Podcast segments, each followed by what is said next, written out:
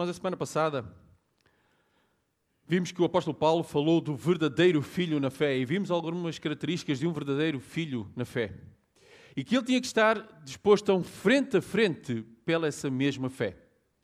Recordam-se que Timóteo tinha que estar pronto a combater aqueles homens que estavam a pregar um evangelho diferente, estavam a deturpar a doutrina do Senhor. Mas sabemos que esse frente a frente muitas vezes exige mais do que o frente a frente. Ele se pode tornar num combate. E esse combate, muitas vezes, irmãos, pode demorar vários dias, vários meses ou vários anos. Eu posso afirmar, e algo que eu acredito é que o nosso combate pela fé é diário. Nós precisamos estar prontos a combater pela fé diariamente. Sabem porquê? porque o nosso adversário diariamente vai atacando. Mas é interessante, irmãos, eu queria ver algumas características de um verdadeiro caminho na fé. E logo no versículo 12, o apóstolo Paulo começa a dizer: Sou grato para com aquele que me fortaleceu, Cristo Jesus Nosso Senhor, e que me considerou fiel, designando-me para o ministério. Num, num verdadeiro caminho na fé, eu tenho que me sentir grato, como o apóstolo Paulo, por ser fortalecido e ser um instrumento usado por Deus.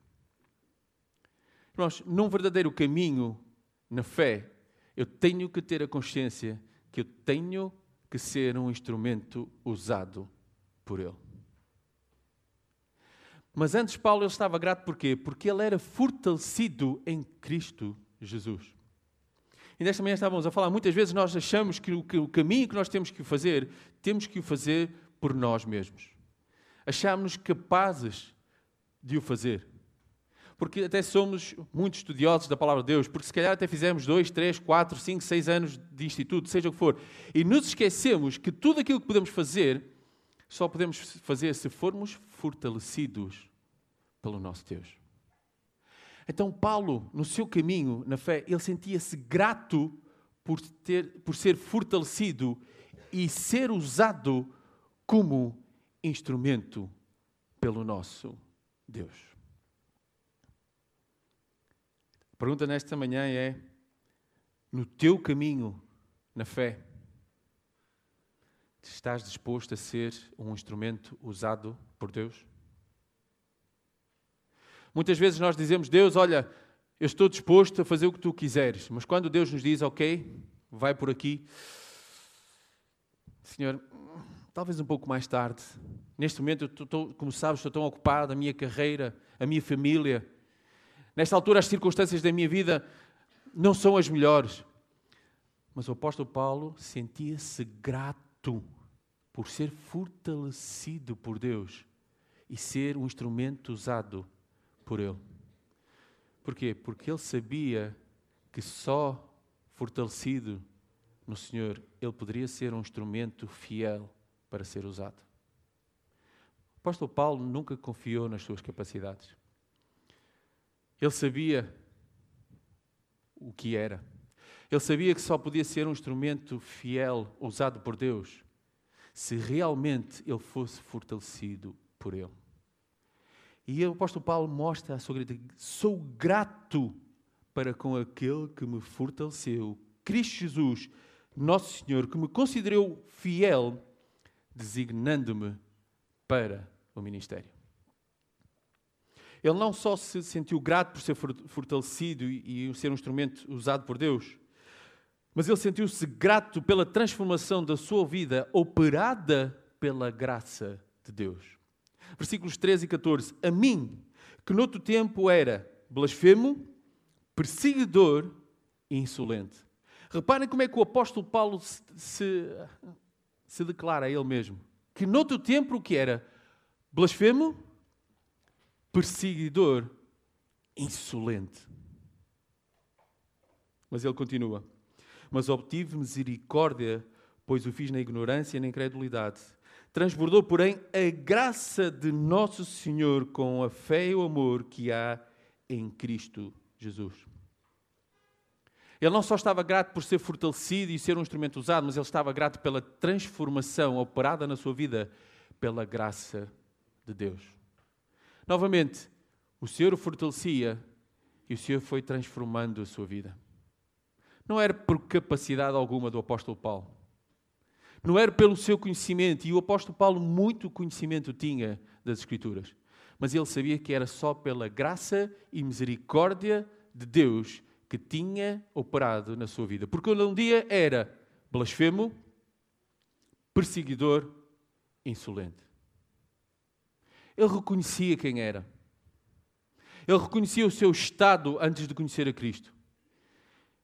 E ele estava grato porque só pela graça de Deus em Cristo Jesus, pela sua misericórdia, a sua vida podia ser transformada.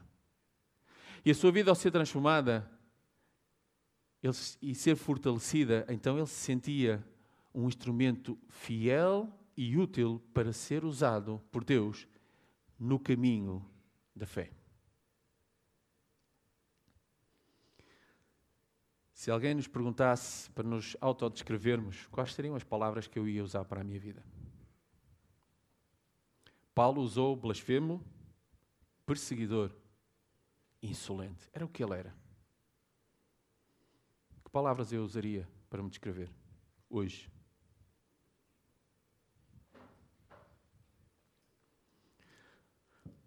No nosso caminho da fé, nós temos que nos estar gratos por ser fortalecidos e poder ser usados por Ele. Nós temos que estar gratos porque, pela misericórdia e graça de Deus, nós podemos ser transformados. Mas ele sentia-se grato pela mensagem, a ênfase do Evangelho. Ele, versículo 15, o que diz: Fiel é a palavra e digna de toda aceitação, que Cristo Jesus veio ao mundo para salvar os pecadores, dos quais eu sou o principal. Ele sentia-se grato por a ênfase do Evangelho.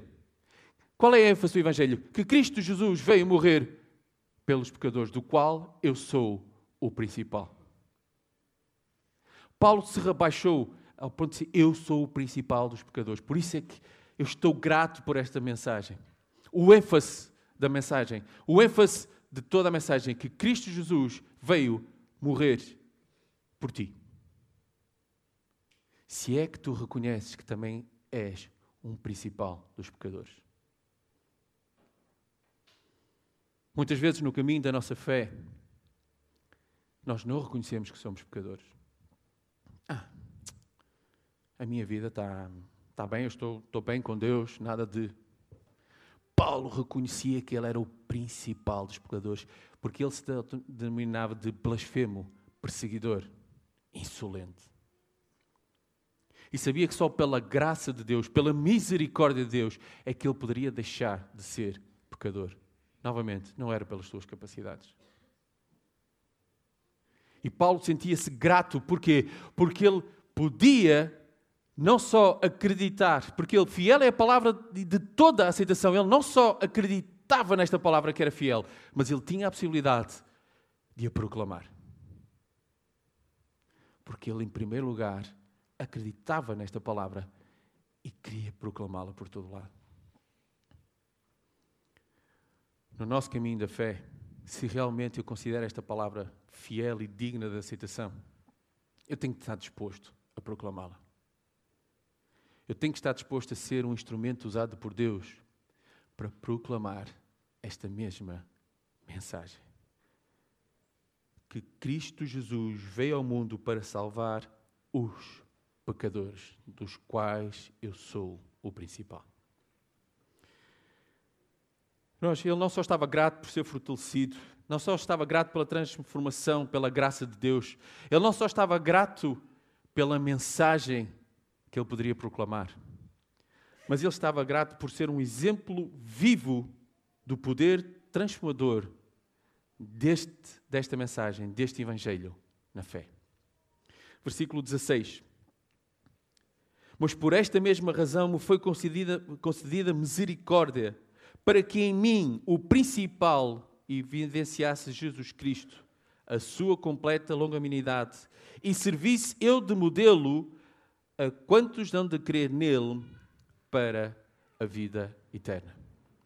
Paulo sentia-se grato por ser um exemplo vivo do poder transformador deste Evangelho. Qual foi a segunda coisa que ele se intitulou? Ele era quê? Ele era blasfemo e era perseguidor. Perseguidor de quê? Da igreja. Dos filhos de Deus. Perseguidor de Cristo. Ele, ele sentia-se grato porque, apesar de ele ser o maior dos pecadores, pela misericórdia de Deus, pela graça de Deus, a sua vida tinha sido transformada e ele podia ser agora um exemplo exatamente do contrário. O exemplo de alguém que, pela, por este Evangelho, era usado por Deus. E podia ser um exemplo para aqueles que um dia, olhando para a sua vida, podiam ver a sua vida transformada pela graça e misericórdia de Cristo. Paulo nunca se intitulou, nunca puxou as glórias para si. Dizer, olha, eu era, mas agora olhem para mim, o exemplo que eu sou. Não. Cristo. Pela graça de Cristo. Por este Evangelho, por esta mensagem, eu reconheci que era o pecador, eu reconheci que era um dos, maiores pecadores. Mas pela graça, porque Cristo veio morrer pelos pecadores, a minha vida pode ser transformada. E sabe uma coisa? de depois de toda esta gratidão, no versículo 17 ele termina como? O que é que o versículo 17 diz? Como é que ele termina? Ele está grato a Deus. Porquê? Porque ele podia ser um instrumento e era fortalecido por ele. Ele estava grato a Deus. Peço desculpa. Ele estava grato a Deus pela transformação da sua vida, pela graça de Deus. Ele estava grato a Deus pela mensagem que ele confiava, que ele aceitou e podia transmitir. Ele estava grato a Deus porque ele era um exemplo vivo dessa mesma transformação pela mensagem. Mas ele termina o versículo 17 a fazer o quê? O que, é que alguém possa ler o versículo 17?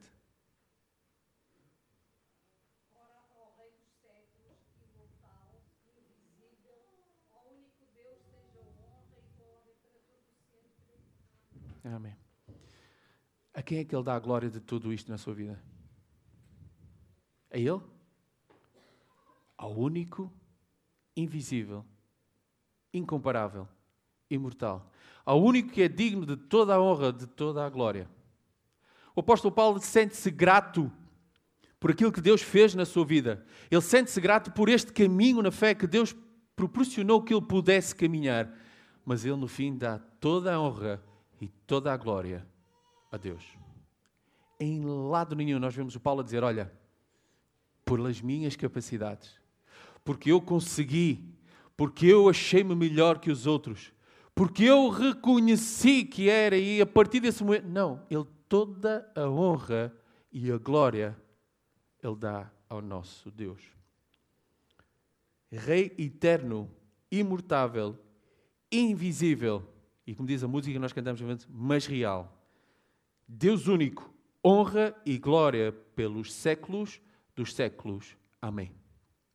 Pelos séculos dos séculos, porque o apóstolo Paulo sabia que, apesar de ele ser um instrumento usado por Deus, outros seriam, e toda a honra e toda a glória tinha que ser sempre dada a Deus. Pronto, ainda hoje, esta manhã, na EBD, estávamos a falar exatamente disso, que muitas vezes as pessoas gostam de pôr pastores e seja o que for num pedestal e eles não passam de homens como qualquer um homem, como o próprio apóstolo Paulo foi. Mas ele reconhecia que tudo o que era, tudo o que ele fez no seu caminho, na fé, a honra e a glória era para o nosso Deus. Nunca, mas nunca para o homem. E se eu estiver disposto a caminhar este caminho na fé, eu tenho que ser grato como o apóstolo Paulo, como ele era. Primeiro, por esta mensagem, que Cristo veio morrer pelos pecadores, do qual eu também sou o principal. O facto de eu estar grato, porque Deus me permite estar vivo e posso ser um instrumento usado por Ele. Posso ser um exemplo vivo ou não desta graça transformadora do poder de Deus na minha vida. Daí a minha pergunta esta manhã para os irmãos e para mim mesmo também. Como é que eu estou a caminhar no meu caminho na fé? Como é que está a ser o meu percurso neste caminho na fé.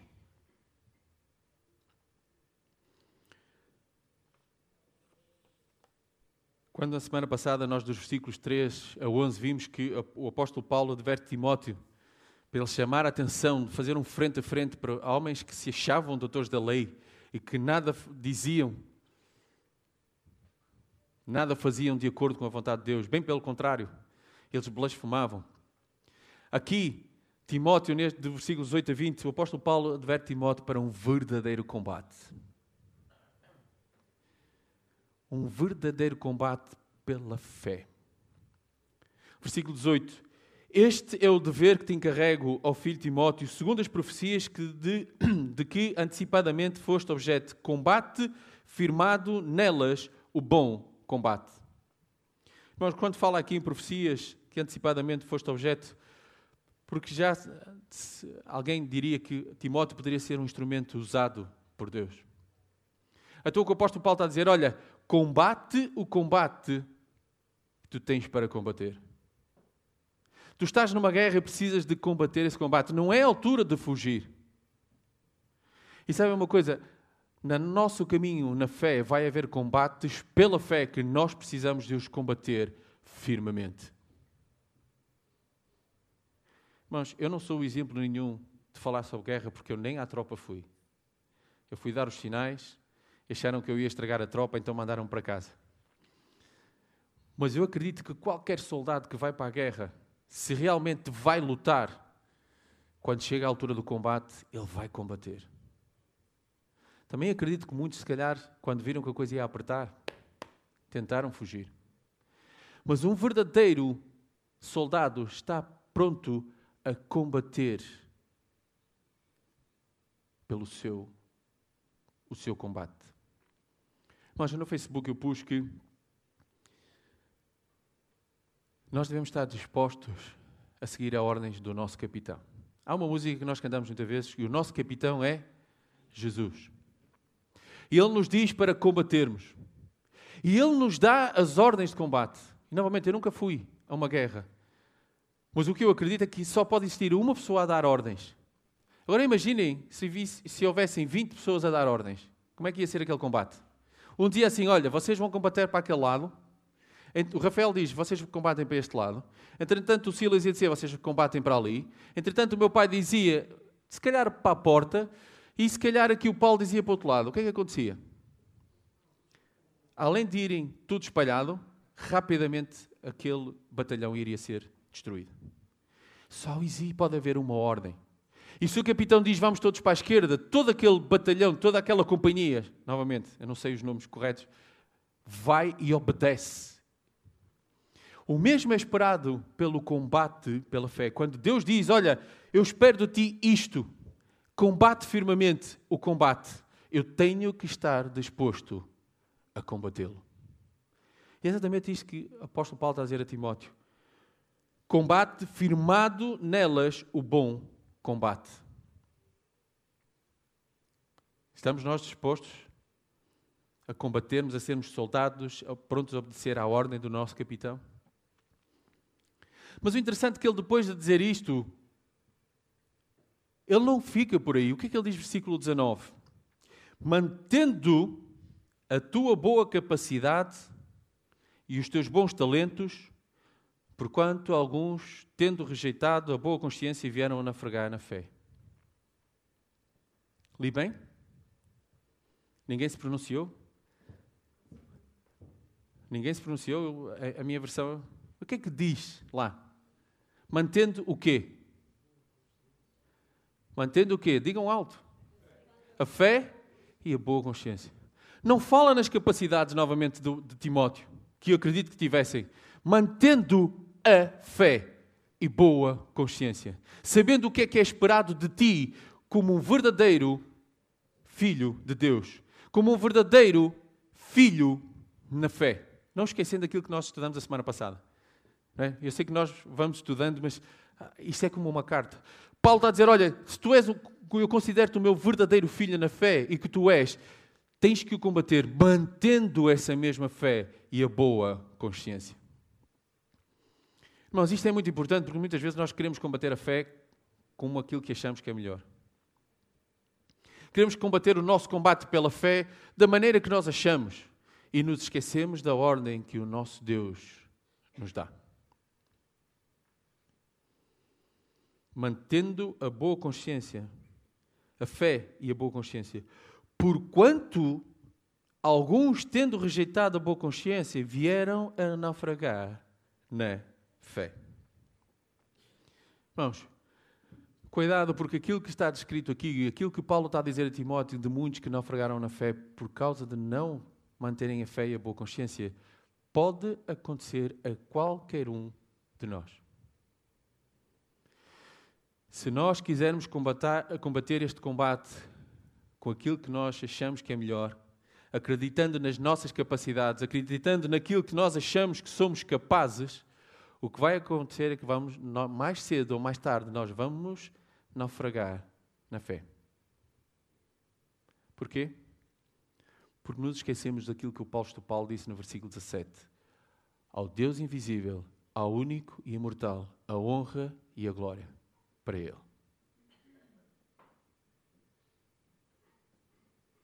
A honra e a glória para Ele.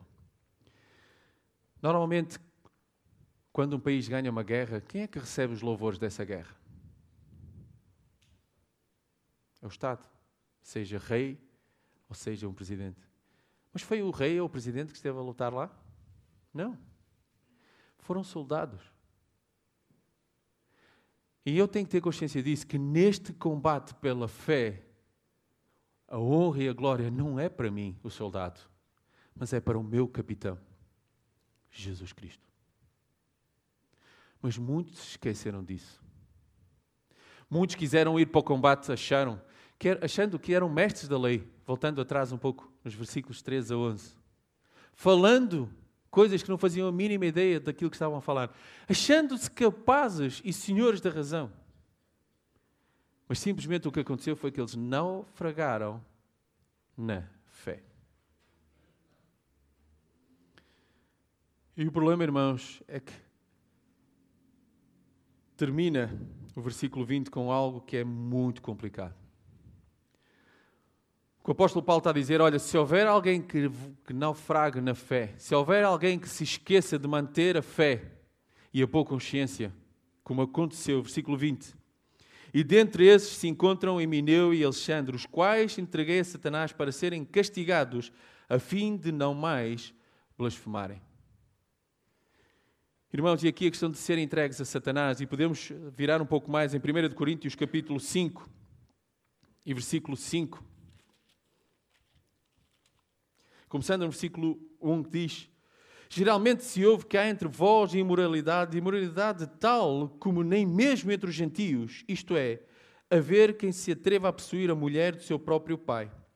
E contudo andais vós ensoberbecidos e não chegastes a lamentar, para que fosse tirado do vosso meio quem tamanho ultraje praticou?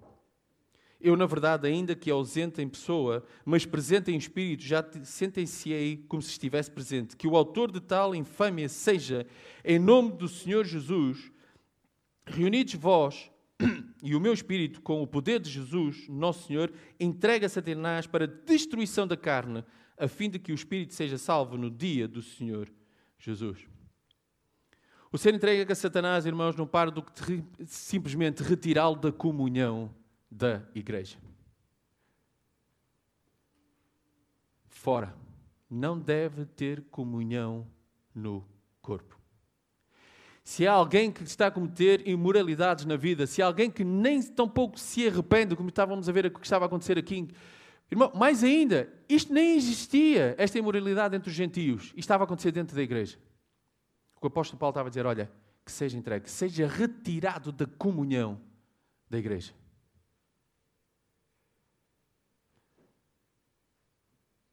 Irmão, eu espero que um dia isto nunca venha a acontecer com nenhum de nós. Mas para isso eu tenho que reconhecer que o meu caminho na fé é pela graça e misericórdia do meu Deus. E eu tenho que estar disposto a combater o bom combate pela fé, novamente dando honra e glória ao meu Deus. Irmãos, eu no Facebook pus uma frase, não é minha, está bem? Eu tentei procurar o autor, mas não vi, que diz: Um bom soldado não é aquele que morre pela sua pátria, e sim aquele que faz o inimigo, o inimigo morrer pela dele. Um bom soldado não é aquele que morre pela sua pátria. Sabe porquê? Porque morreu e acabou. Mas é aquele que faz o inimigo morrer pela dele. Bom, na nossa vida, no nosso caminho pela fé, a mesma coisa é dizer é que eu não tenho que estar disposto a morrer. Eu não vou ser um bom soldado se morrer pela fé. Mas eu sou um bom soldado quando eu conseguir destruir o meu inimigo pela mesma fé. Quando o meu inimigo ficar envergonhado, quando o meu inimigo ficar destruído, quando eu, através da minha vida, se eu deixar que a graça e a misericórdia e o poder de Deus transformem a minha vida, eu vou conseguir derrotar o inimigo. Aí sim eu vou ser um bom soldado. Porque se eu morrer, quem é que ganhou? Morrer, não fisicamente, mas morrer na batalha, quem é que ganha? É o inimigo. Porque eu muitas vezes desisto. Porque muitas vezes eu digo: olha, eu não sei o que é que Deus quer, não sei porque é que Deus permite. Olha, mais vale desistir. Pelo menos, olha, acaba. Um bom soldado não é aquele que morre pela sua pátria, mas que faz o inimigo morrer pela dele.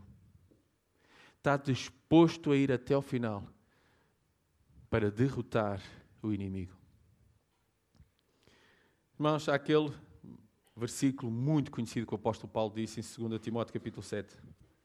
Combati o bom combate, acabei a carreira, guardei a fé.